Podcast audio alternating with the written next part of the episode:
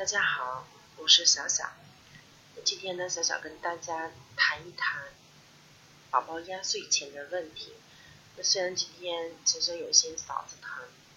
嗯，但是呢，这个压岁钱，因为今今天已经是正月初十了，这个压岁钱的分享，我们必须到嗯今天来分享。嗯，所以呢，尽管嗓子疼，但是呢，还是要跟大家来进行分享。嗯，我们说明天我看一下天气预报，明天天气预报是有小雪，所以呢今天就没有出去。然后呢，在家里头把这段时间宝宝的一些表现给梳理一下，嗯，才决定跟大家一起分享关于宝宝压岁钱的问题。那么到了去年腊月二十几的时候，也就是说快过年的时候，我就陪宝宝去了他外婆家去看了看。然后临走的时候，我妈妈就拿出压岁钱给宝贝。宝贝看到压岁钱，当时就欣然接受了，赶紧就往自己的小口袋里装。那当时我看到后，然后就连哄带骗，然后我就说：“呃，宝宝啊，你就把钱给了姥姥吧。然后你看一下，妈妈包包里头有很多很多钱。嗯，你要买东西的时候问妈妈要。”那么这个时候呢，宝宝的注意力又就转移到我包包里的钱，然后他翻了翻我的包包，然后看一看手里的压岁钱，然后就说：“妈妈包包里头有钱，我不要姥姥的钱了。”啊，就把我妈妈的钱就放到桌子上。那么事情就这样过去了，我也没有当回事儿。到了过年的时候，也就是二零一七年的时候，嗯，在过年的时候，我们是和他奶奶在家里一起过年的。嗯，那么正月初一的早上，一家人吃完饭，然后他奶奶就拿出压岁钱给宝宝。那么大家肯定能猜得着宝宝说什么哈？嗯，他又说：“我不要压岁钱，妈妈包包里头有钱。”那么这个时候我就突然意识到，宝宝这样说，他是由于我的影响。是我潜移默化的教育影响了他。那么当时呢，我突然就想到我自己的失误，我这样教育是不对的，嗯，也是不正确的。那为什么这样教育小孩是不正确的呢？那大家想一想，如果爸爸妈妈教育自己的小小小宝贝哈，不去接受长辈给他的压岁钱。那么同样的道理，长大以后，别人对他的所有好，他也会同样的拒绝，啊，那么这样就会养成一种习惯，然后呢，什么样的一种习惯呢？就没有人再对他好，没有人再与他分享一些好的一些东西了，有价值的一些啊东西了，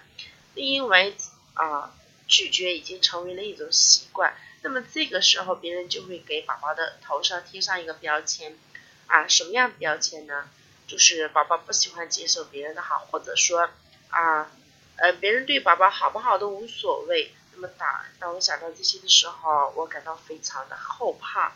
然后我立马转变了策略，然后我说：“宝贝，那个这个压岁钱呢是奶奶对你的一片心意，你收下就好。如果你觉得你应该给奶奶啊买一点礼物的话，那么你和爸爸妈妈出去逛街的时候，你再为买卖选。”啊，自己喜欢的礼物好不好？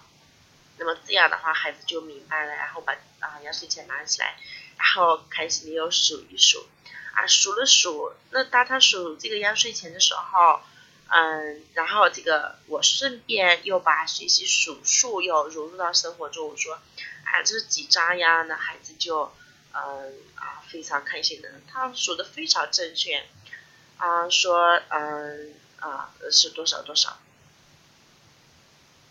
其实我们真正的教育就是这个样子，就是我们在生活中的一种活教育，活教育也是一种看不见的钱教育。那么再后来，我正月里头啊去我家看我妈的时候，然后我妈又拿出压岁钱给宝贝，这一次宝宝就拿起压岁钱说，啊妈妈抓起包，抓你包包里头吧，我紧接着。那当别人给你东西对你好的时候，你一定要说谢谢哦。然后宝贝说了声说了声谢谢，就去自己玩去了，非常开心。那么从这个故事里头的一种育儿提示啊，小小给大家的一种育儿提示是什么提示呢？也就是说，不让宝宝收压岁钱的啊，这个爸爸妈妈肯定不在少数。